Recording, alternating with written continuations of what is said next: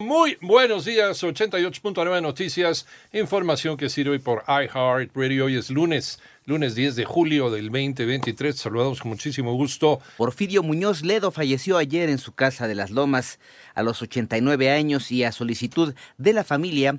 Su despedida se realizó en privado en el Panteón Francés de la Ciudad de México, hasta donde arribaron, entre otros, el cofundador del Frente Democrático Nacional y ex candidato presidencial Cuauhtémoc Cárdenas Solórzano. Por su parte, el presidente de México también lamentó el deceso del político y diplomático Porfirio Muñoz Ledo, de quien destacó su gran legado político. A través de sus redes sociales, el presidente recordó que con Muñoz Ledo tuvo coincidencias y también discrepancias a lo largo de su carrera. En tanto, el fin de semana en Acapulco, Guerrero, una mujer y cuatro hombres fueron asesinados. Además, una persona más resultó herida y un taxi fue incendiado en diferentes hechos ocurridos en el puerto.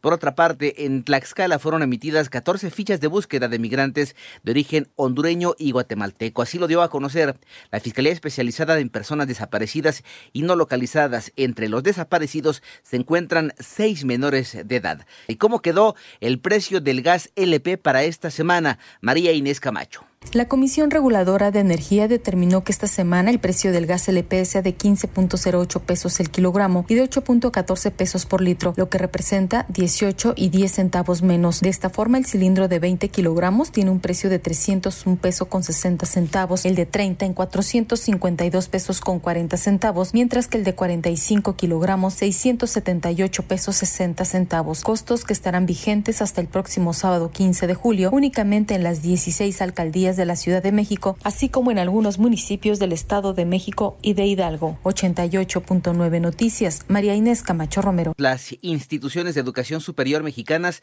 realizaron acciones de importancia durante la pandemia. Mónica Barrera. La participación de instituciones de educación superior durante la pandemia de COVID-19 quedó de manifiesto en el despliegue de apoyos que brindaron no solo a sus comunidades académicas y administrativas, sino a la población en general, señaló el subsecretario de Educación Superior, Luciano Concheiro, durante la presentación del libro La responsabilidad social de las instituciones de educación superior mexicanas durante la pandemia por COVID-19, editado por las Secretarías de Educación, Salud y ANUYES, la directora general de Educación Superior Universitaria e Intercultural de la SEP, Carmen Rodríguez, indicó que en el libro se resaltan los 26 mil voluntarios que se tuvieron que reunir en cuatro días para contribuir con el proceso de vacunación a toda la población en 88 9 Noticias. Mónica Barrera. Vámonos con información internacional.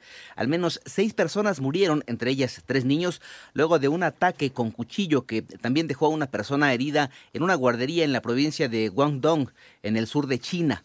La Oficina de Seguridad Pública de Lianjiang indicó que el autor fue un hombre de 25 años. Por otro lado, el partido oficialista de El Salvador aprobó postular al presidente Nayib Bukele para las elecciones del próximo año, aunque está en duda la legalidad de un segundo mandato consecutivo. Cabe señalar que la fuerza conservadora Nuevas Ideas realizó su elección interna con Bukele como candidato único y de forma virtual. En tanto, el Ministerio de Salud de Perú declaró emergencia sanitaria a nivel nacional por 90 días debido al aumento inusual de casos de síndrome de Guillain-Barré.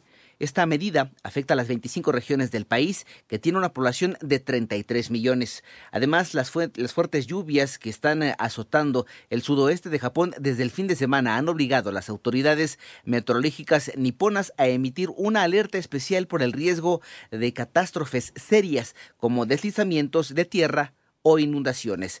Panorama informativo.